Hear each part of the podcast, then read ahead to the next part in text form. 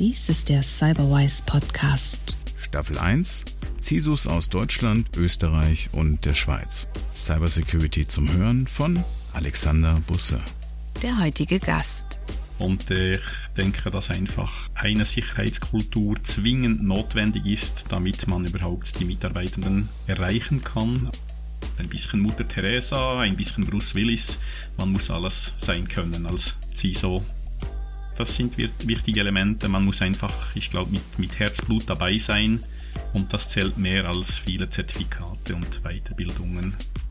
Und da darf man einfach den Überblick nicht verlieren. Sehr schnell ist hier eine Schnittstelle offen, dort irgendwelche äh, Zugangsmöglichkeiten neu geschaffen und das muss unbedingt im Fokus der Cybersicherheit bleiben.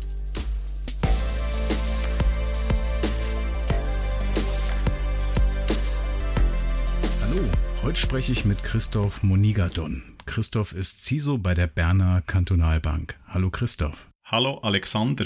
Hallo, freut mich. Christoph, was ist eine Kantonalbank? Eine Kantonalbank, jeder Kanton hat seine eigene Kantonalbank in der, in der Schweiz und äh, ich arbeite bei der Berner Kantonalbank in der Hauptstadt. Die liegt zu 51 Prozent in öffentlicher Hand. Und wie bist du denn zu dem Thema CISO gekommen? War das schon immer dein Berufswunsch oder wie kamst du in das Thema hinein?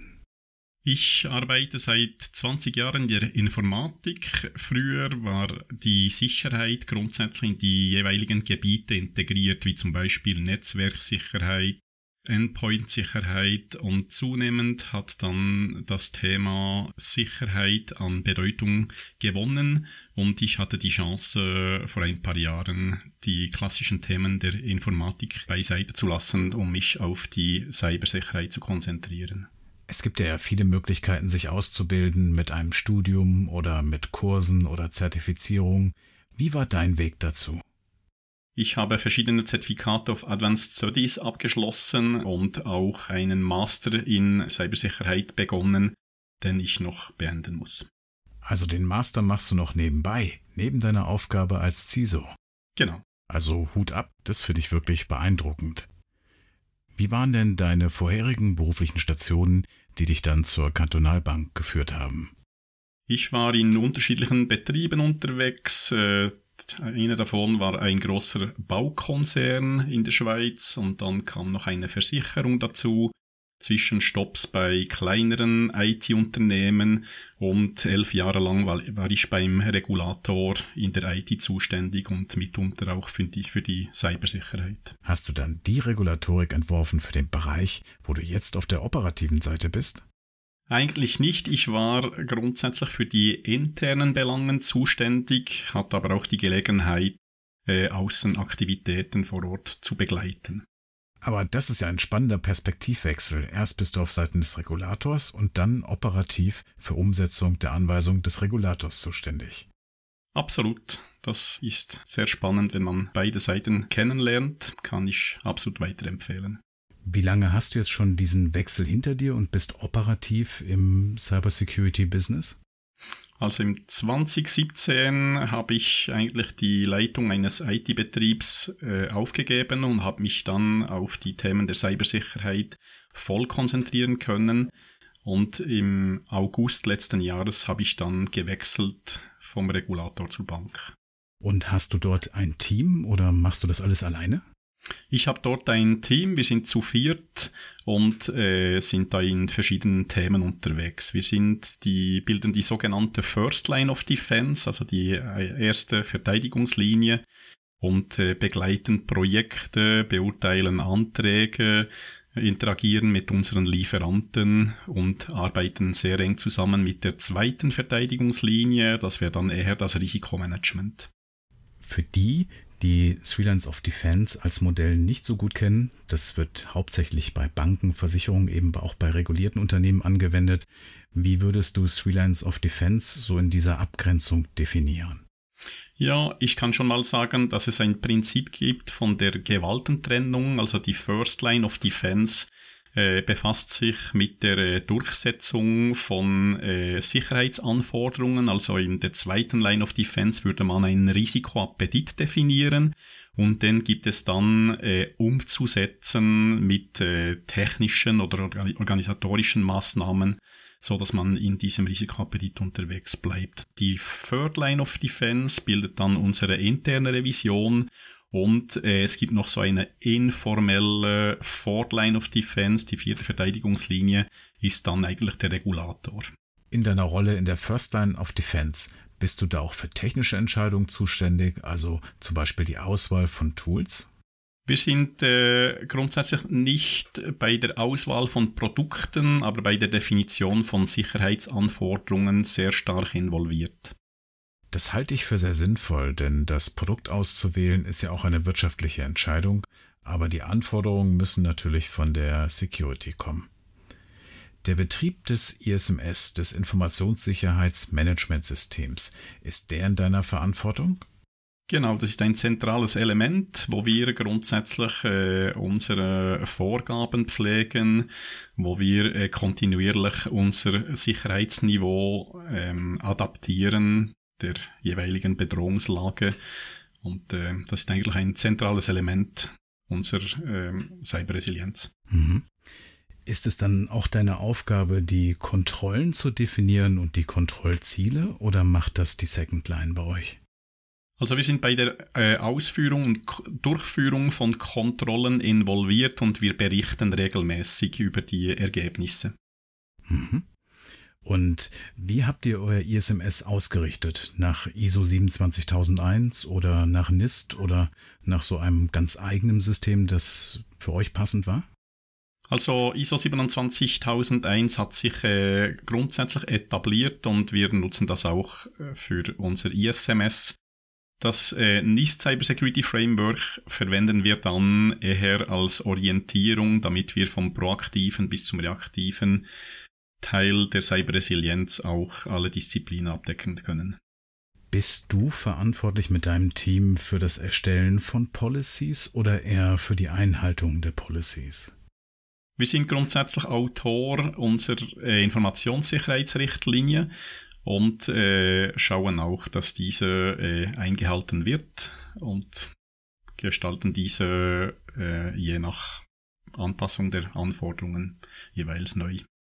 Übernimmst du da auch Aufgaben im Risk Management oder in Zusammenarbeit mit dem Risk Management der Bank? Wir sind für das IT-Risikomanagement zuständig. Also wir befassen uns vorwiegend mit äh, Cyberrisiken, mit äh, Risiken im Umgang mit äh, Einsatz von Technologien oder mit der äh, Awareness der Mitarbeitenden, respektive die äh, organisatorischen Themen und äh, sind daher Teil des Enterprise Risk Managements als Subdisziplin. Jetzt haben wir schon einen guten Einblick in eure Organisation erhalten. Vielen Dank dafür. So eine Organisation betreibt man ja nicht zum Selbstzweck, sondern wegen der Bedrohung durch die Angreifer. Und deiner Meinung nach, wie entwickeln sich diese Bedrohungen? Ganz allgemein und speziell auch für die Bank. Also man kann sagen, dass äh, die Risiken omnipräsent sind. Äh, grundsätzlich gibt es eine ganze Industrie, die äh, nur nach Schwachstellen sucht, Schwachstellen bei den Menschen, Schwachstellen in den Systemen und dementsprechend ist auch nicht zu erwarten, dass diese Angriffe abnehmen werden. Ich kann äh, durchaus sagen, dass wir uns auf zunehmende und komplexere Angriffe äh, vorbereiten müssen. Das zeigt ja auch die Realität. Die Phishing-Kampagnen werden immer größer und die Phishing-Attacken immer raffinierter. Wie geht ihr denn mit dem Thema Phishing um? Auf der einen Seite gilt es, die Mitarbeitenden zu befähigen und sensibilisieren. Dies kann durch Information, durch Schulungen, durch Durchführung von internen Kampagnen im angemessenen Rahmen stattfinden. Und dann geht es auch darum, die Meldebereitschaft zu fördern. Wichtig ist, dass die Mitarbeitenden nicht Angst haben, auf einen Link zu klicken, sondern eigentlich sich melden, irgendwelche Unregelmäßigkeiten beim IT-Sicherheitsbeauftragten melden und dass wir sie da dabei unterstützen können. Das finde ich auch sehr wichtig, dass man eine Kultur hat, die auch ermöglicht, dass Mitarbeiter sich melden, wenn ihnen etwas verdächtig vorkommt, anstatt dass Mitarbeiter vielleicht dafür verurteilt werden, dass sie auf einen Link geklickt haben. Weil wenn die Angst da groß ist, dann habe ich natürlich noch viel mehr Blindspots, die zu einem Angriff führen können. Einige Unternehmen machen ja regelmäßig Phishing-Testkampagnen mit ihren Mitarbeitern. Das heißt, die Mitarbeiter wissen, dass Phishing-Mails verschickt werden, einfach um die Awareness zu testen. Und einige lehnen es ab und andere halten das für eine sehr wirksame Maßnahme. Was denkst du dazu? Ich denke, dass man sehr vorsichtig mit solchen internen Kampagnen umgehen muss. Denn äh, schlecht umgesetzt kann eine interne Phishing-Kampagne sofort kontraproduktiv wirken. Mitarbeitende sind ständig unter Druck. Das äh, nutzen grundsätzlich die Absender echter Phishing-E-Mails. Und wenn man jetzt noch den äh, gestressten Mitarbeitenden mit unsinnigen E-Mails plagt, dann kommt das selten gut. Also wichtig ist einfach, dass man die Trainings als Teil der Aufklärung, der Befähigung anwendet und äh, dann kann man dies auch positiv einsetzen. Also wir führen selber solche Kampagnen durch und nehmen uns die Zeit für einen Austausch mit den Mitarbeitenden. Nicht selten kommt es vor, dass jemand sagt, ja, was sie da macht, wofür und wie auch immer und so. Und eben die kritischen Stimmen gilt es abzuholen.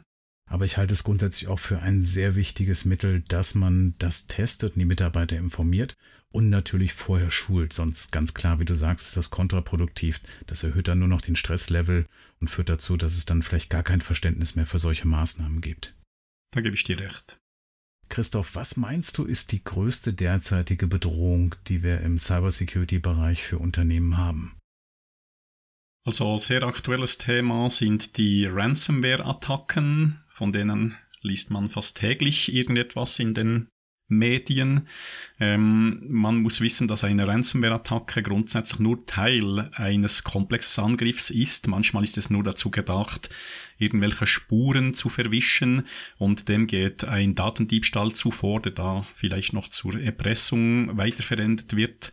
Und daher denke ich, dass die größte Bedrohung immer noch das Einfallstor, sprich die äh, böswilligen E-Mails bildet. Und dagegen helfen vor allem Sensibilisierungsmaßnahmen.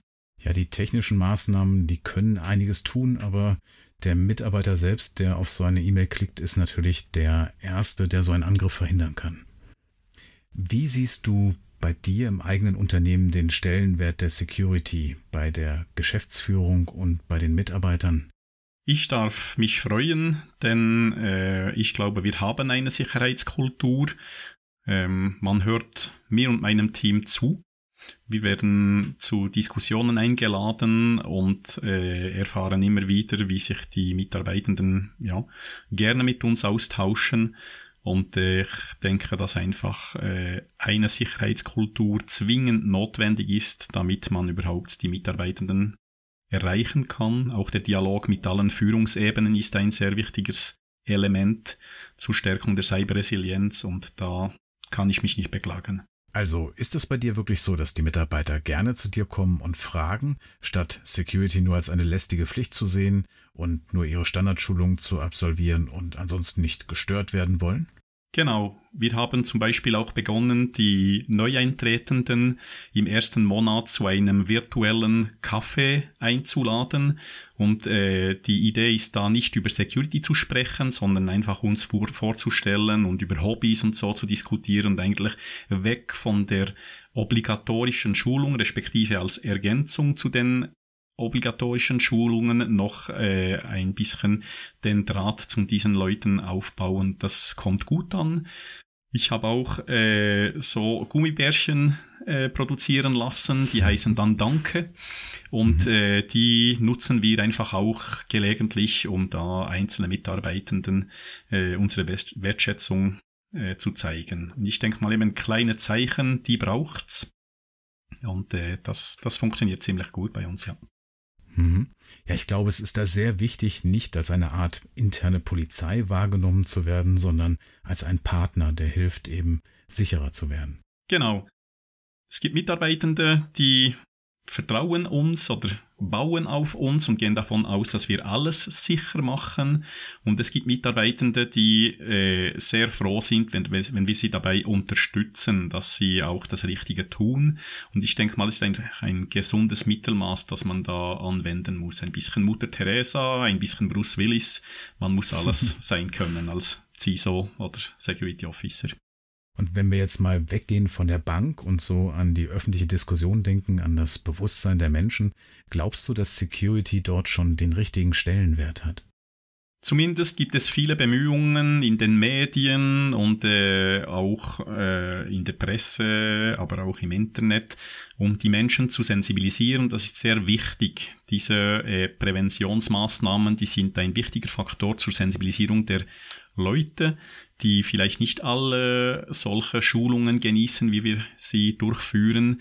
Ähm, aber man muss sich bewusst sein, dass nicht alle Leute auf diese Sensibilisierungsmaßnahmen ansprechen und dass auch die äh, Angriffsmethoden der Betrüger sehr perfide sind und ähm, das ist halt oder wird immer so sein, dass manche Personen da nicht alles erfahren oder erst zu spät erfahren und dann das Opfer werden von Cyberkriminellen. Mhm. Ja, und ich denke auch, dass äh, immer noch zu viele Leute sich schämen, wenn sie das Opfer sind eines Vorfalls oder äh, dann vielleicht auch den Gang zur Polizei oder zu äh, einer Meldestelle äh, außen lassen. Und äh, es ist einfach sehr wichtig, wenn man da betroffen ist von einem solchen Vorfall, dass man auch etwas dagegen unternimmt, auch zum Schutz der Gesellschaft und letztendlich ist man ja betrogen worden. Das sind ja oft einfach Straftaten, die dann auch angezeigt gehören. Und da hat ja zum Glück auch die Polizei dazu gelernt. Vor einigen Jahren hätte einen wahrscheinlich noch kaum jemand verstanden, wenn man jetzt seine Identität gestohlen bekommen hat. Heute nimmt die Polizei das wahrscheinlich auch anders auf. Also zumindest bei uns in der Schweiz äh, weiß ich, dass die Polizeibeamten auf solche Ereignisse sehr gut geschult sind und es ist einfach wichtig, dass solche Straftaten wie ein Velodiebstahl angezeigt gehören. Mhm. Wenn wir jetzt wieder zurückgehen auf die Bank und auf die gesamte Bankenbranche in der Schweiz, Gibt es dort einen Abgleich mit anderen Banken, also Arbeitskreise, in denen man sich dort regelmäßig austauscht über Erkenntnisse? Oder ist es eher so, dass da jeder seine eigenen Erfahrungen macht und seine eigenen Themen für sich alleine umsetzt? Ja, ich kann sagen, dass wir uns auch regelmäßig austauschen unter den verschiedenen Kantonalbanken. Äh, natürlich nicht, wenn es um Betriebsinternas geht, aber wenn es da vielleicht um gewisse Lösungen geht oder Fragestellungen, haben wir da Austauschmöglichkeiten, die wir auch rege nutzen. Und über diese Arbeitskreise der Banken hinaus, gibt es da noch andere Organisationen, mit denen ihr zusammenarbeitet? Ja, wir arbeiten auch bei äh, Vorfällen oder werden auch äh, entsprechend informiert vom NCSC, das Nationale Cybersecurity Zentrum. Und da erhalten wir äh, oft aus erster Hand sehr interessante, wichtige Informationen. Und dort würde uns auch geholfen äh, im Falle eines Cybervorfalls. Ja, und aus deiner Vorgeschichte kennst du dich ja sehr gut auch mit regulatorischen Anforderungen aus und mit der Seite, diese Anforderungen zu definieren. Jetzt bist du ja auf der anderen Seite und siehst, dass diese Anforderungen gestellt werden. Würdest du sagen, dass diese regulatorischen Anforderungen Effekte auf die tatsächliche Sicherheit haben? Oder nachdem du jetzt operativ in diesem Bereich bist, sagst du, da sind Dinge, die, naja, anders umgesetzt werden müssen, wo die regulatorischen Vorgaben vielleicht nicht sinnvoll sind? Also ich sehe diese Vorgaben eigentlich als Rahmenbedingungen. Sie bieten auch einen äh, gewissen Gestaltungsspielraum. Äh, es kommt ja immer noch auf die Verhältnismäßigkeit der äh, Maßnahmen, die man, die man da umsetzt. Und ich denke mal, äh, das ist sehr wichtig, dass wir solche Rahmenbedingungen haben. Es genügt nicht, diesen Anforderungen gerecht zu sein, sondern es bildet mal den Anfang. Ich denke, dass man über diese Vorgaben hinaus noch sehr vieles tun muss, bevor man überhaupt über Sicherheit sprechen kann. Aber so als Rahmenwerk ist das, was in den Anforderungen ist, sinnvoll und es geht dann um die Ausgestaltung, aber nicht darum zu sagen, bestimmte Dinge tue ich nur wegen einer Regulatorik. Ja, ich sehe dort eher äh, das, was man tun muss, das Wie wird dann uns überlassen und dementsprechend haben wir dort recht gute Gestaltungsmöglichkeiten. Wenn wir uns jetzt die aktuelle Situation anschauen, sowohl auf der Bedrohungslage als auch mit Covid, wo siehst du denn die Entwicklungsbereiche der Unternehmen? Also ich denke, die Pandemie hat uns gelernt, anders zu arbeiten. Da sind neue Arbeitsmodelle entstanden oder bestehende ausgebaut worden. Ähm, wir hatten in der Schweiz das Glück, dass zumindest das Thema Bandbreite nicht unbedingt ein Problem war. Ähm, das äh, hat alles sehr gut funktioniert, da sind wir alle froh. Aber diese andere Exposition, also dass wir dann plötzlich einfach nicht mehr im Büro saßen, sondern zu Hause oder in WGs und so. Dadurch ergeben sich Situationen, äh, an die musste man sich zuerst gewöhnen und auch äh, sicherstellen, dass die Sicherheit auch bei solchen Modellen eingehalten bleibt. Und für die Zukunft? Denkst du, das Rad wird wieder zurückgedreht? Das heißt, alle sitzen wieder im Büro und es gelten wieder die Sicherheitsvorkehrungen, die man in der Vergangenheit hatte? Oder wird man in Zukunft flexibler sein und dieses New Work mit Arbeiten von anderen Plätzen auch sinnvoll in Sicherheitsstrategien einbinden können? Also ich denke, aufgrund der langen Erfahrung, die wir jetzt sammeln konnten, spricht nichts dafür, dass wir die Mitarbeitenden wieder zwingen müssen, ins Büro zu gehen. Und äh, ich denke mal, aus Sicht der Informationssicherheit ergeben sich Möglichkeiten, die alten Modelle so zu adaptieren, dass sie im Sinne des Unternehmens und des Arbeitnehmers auch bleiben können. Mhm. Also ich sehe jetzt keinen Grund, dass wir da alles wieder zurück, zumindest in bestimmten Branchen. Ich kann da nicht für alle Branchen sprechen, natürlich. Ja, ich denke auch, dass Unternehmen grundsätzlich viel gewinnen, wenn sie diese neue Flexibilität erlauben und dass das auch aus einer Cybersecurity oder Sicherheitssicht zu bewältigen ist. Und das hat ja auch die Praxis gezeigt jetzt, dass es funktioniert. Und ich glaube auch, dass wir nicht zwingend das Rad zurückdrehen müssen. In der Cybersecurity ist ja das Thema, neues Wissen zu erwerben und sich damit zu beschäftigen, was neue Angriffsmethoden sind oder generell, wie sich das Thema Sicherheit und Cybersicherheit verändert, ein großes Thema.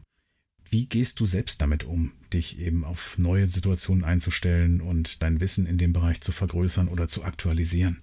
Da gibt es natürlich Möglichkeiten in der äh, Branche, in der Cyber-Community. Äh, die Anlässe haben zwar vor Ort nicht mehr stattgefunden in den letzten Monaten. Das war immer wieder äh, eine tolle Erfahrung, der äh, direkte Austausch mit äh, Kollegen aus der Cyber-Community.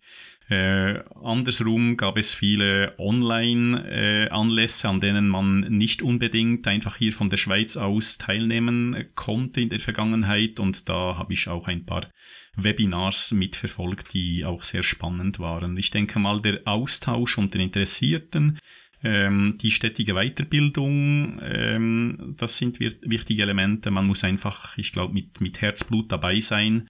Und das zählt mehr als viele Zertifikate und Weiterbildungen, die man sonst besucht. Findest du, dass Zertifizierungen dann vor allem für den Einstieg relevant sind, um Personen einzuschätzen und deren Fähigkeiten einzuschätzen und bei steigender Berufserfahrung weitere Zertifizierungen dann nicht mehr unbedingt für mehr Kompetenz stehen?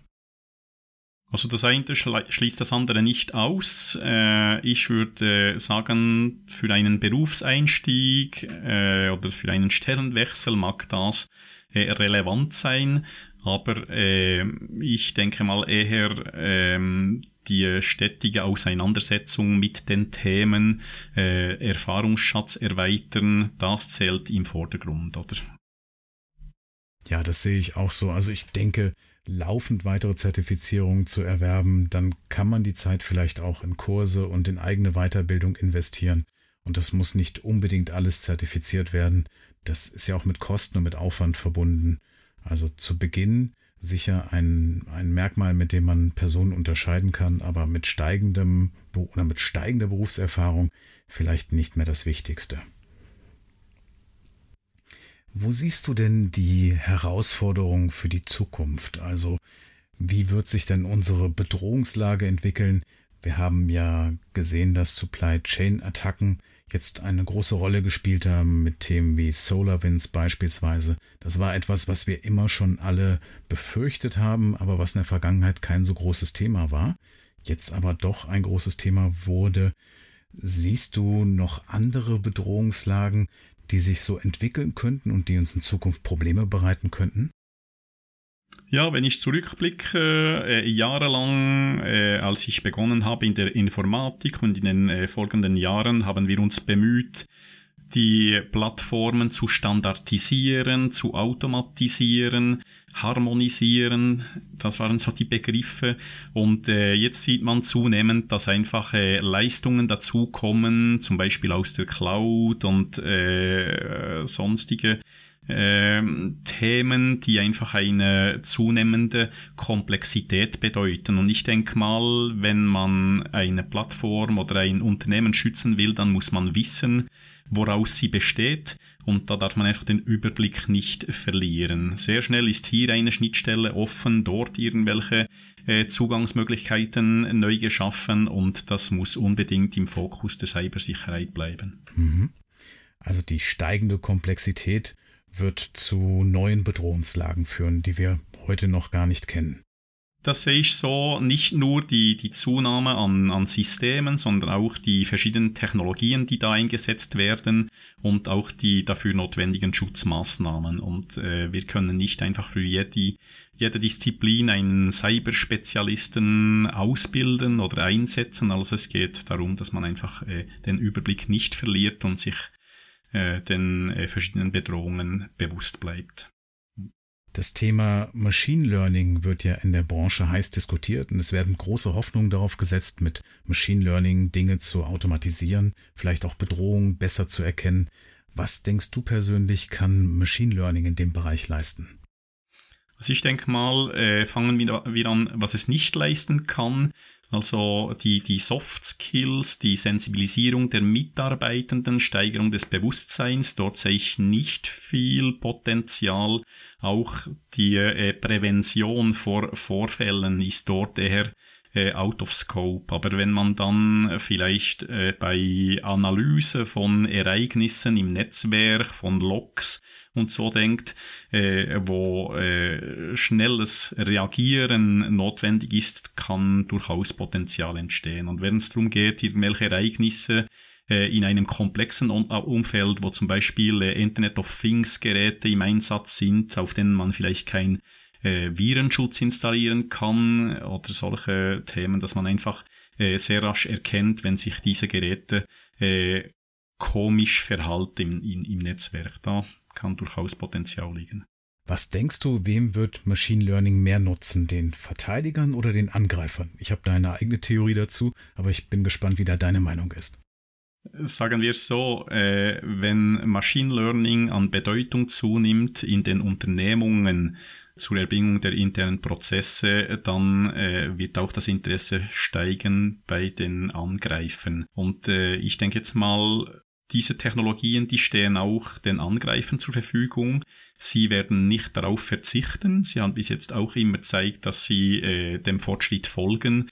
Und das gibt einen Kampf, wo sich beide bei diesen äh, neuen Technologien bedienen werden. Also eine Art Hochrüsten, was wir da von beiden Seiten erwarten können. Ein Werkzeug, das der eine hat, wird der andere wahrscheinlich auch nutzen. Absolut. Also ich denke, auch diese Technologien haben ihre Verwundbarkeiten und die werden auch diese äh, Cyberkriminellen ausnutzen lernen. Es werden ja viele Hoffnungen in die Cloud gesetzt, auch beim Thema Cybersecurity. Und da einfach mal die Frage, denkst du, dass die Cloud uns retten wird? Retten äh, das kann ich so nicht sagen oder prophezeien. Grundsätzlich, die Cloud ist einfach Teil einer Entwicklung, die schon lange stattgefunden hat.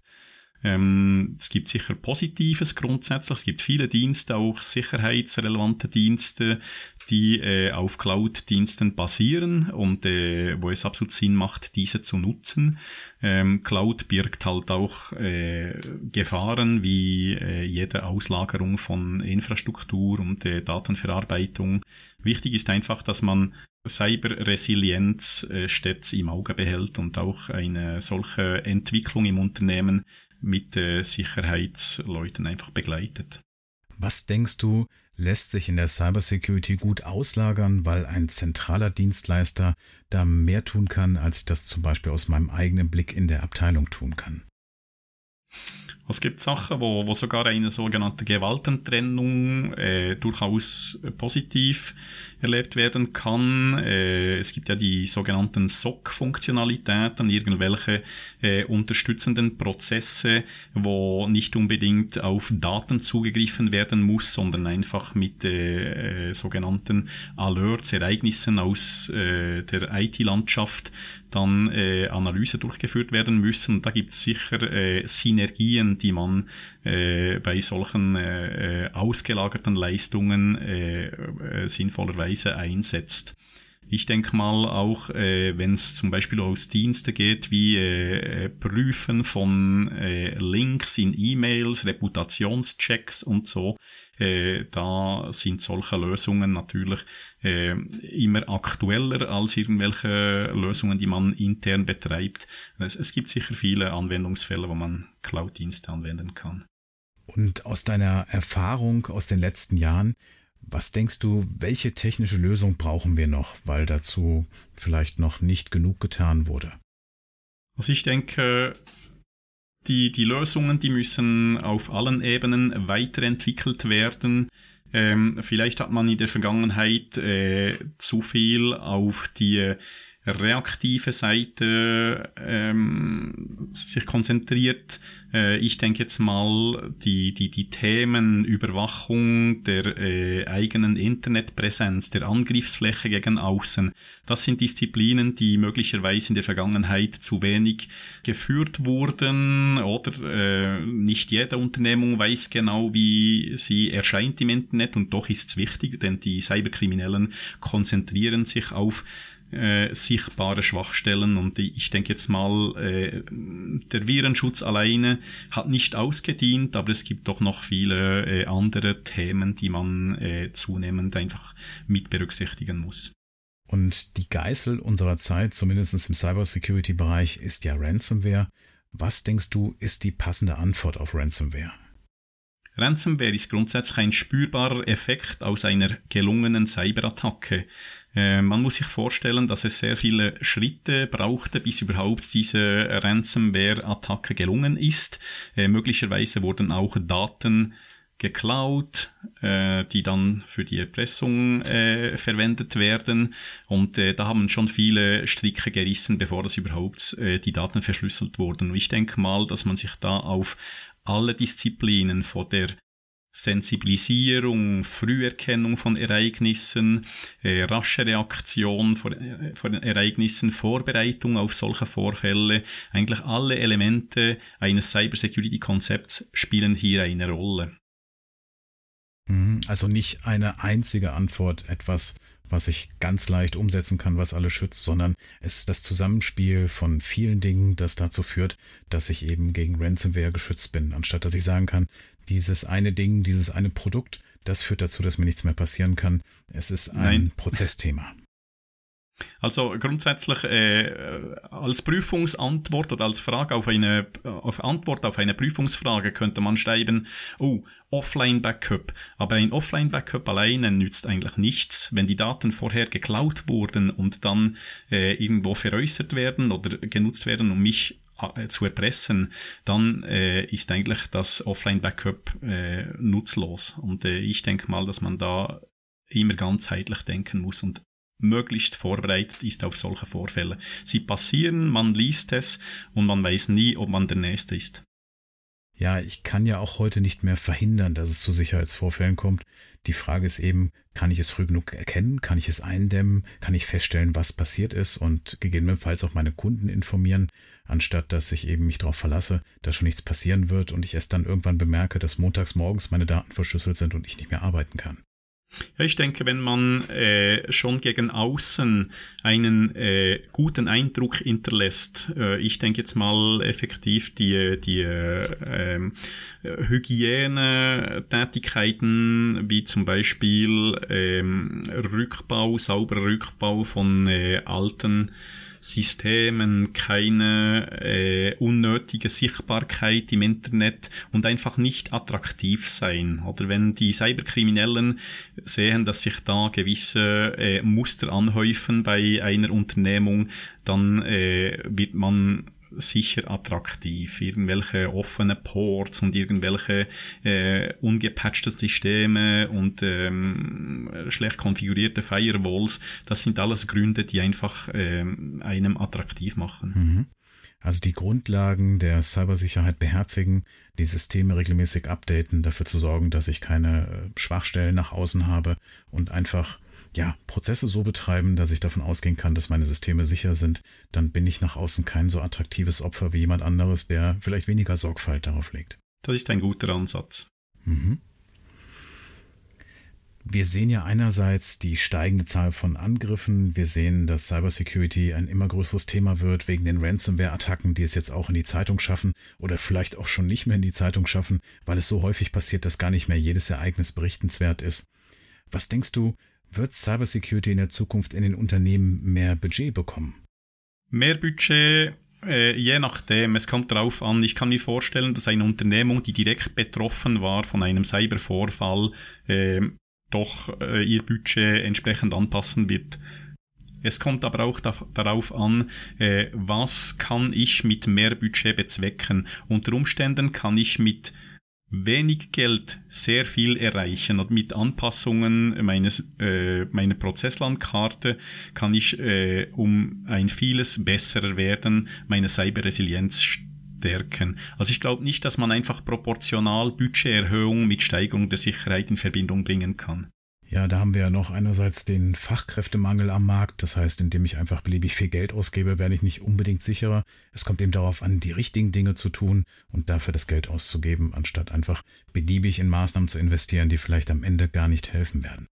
Also wer heute seine Leute nicht sensibilisiert, tut Gutes daran, in diese Richtung zu investieren. Wer heute schon stark ist im Bereich Firewalls und sonstigen äh, technischen Themen, sollte sich einfach überlegen, wo bin ich schwach und in diese Richtung investieren.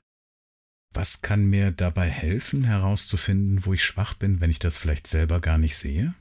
Es gibt ähm, die klassischen Methoden wie zum Beispiel Penetration Tests, so Audits, äh, aber auch modernere Ansätze, die sind zwar nicht neu, aber gewinnen eigentlich an Bedeutung, auch hier in der Schweiz, sogenannte Bug Bounty Programms, wo man dann äh, eine Vielzahl an Hacker äh, grundsätzlich dafür belohnt, dass sie Schwachstellen finden.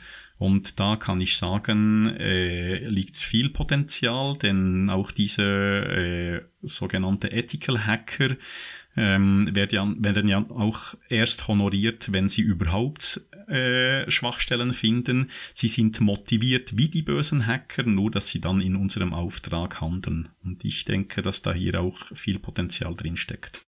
Das finde ich auch einen sinnvollen Schritt. Einige Unternehmen setzen das ja schon um, viele tun das noch nicht, aber ich glaube, so bin ich effektiver in der Kontrolle darüber, welche Schwachstellen ich habe und sie werden mir zuerst gemeldet, statt vielleicht irgendwo auf dem Schwarzmarkt verkauft zu werden. Da gebe ich dir recht. Prima. Vielen Dank für das Gespräch, Christoph. Es hat mich sehr gefreut, für die vielen Einblicke in deine Tätigkeit und deine spannende Aufgabe in der First Line, ganz nah dran zu sein an dem Thema Security. Und ich wünsche dir weiter viel Erfolg und dass die Hacker alle draußen bleiben. Vielen Dank, Alexander, für dieses sehr interessante Gespräch. Es hat mich wahnsinnig gefreut, mit dir über Themen der Cybersecurity zu sprechen und ich wünsche allen noch eine gute Zeit. Der Cyberwise Podcast ist eine Produktion der Cyberwise GmbH. Redaktion Alexander Busse. Sprecherin Türkan Korkmaz.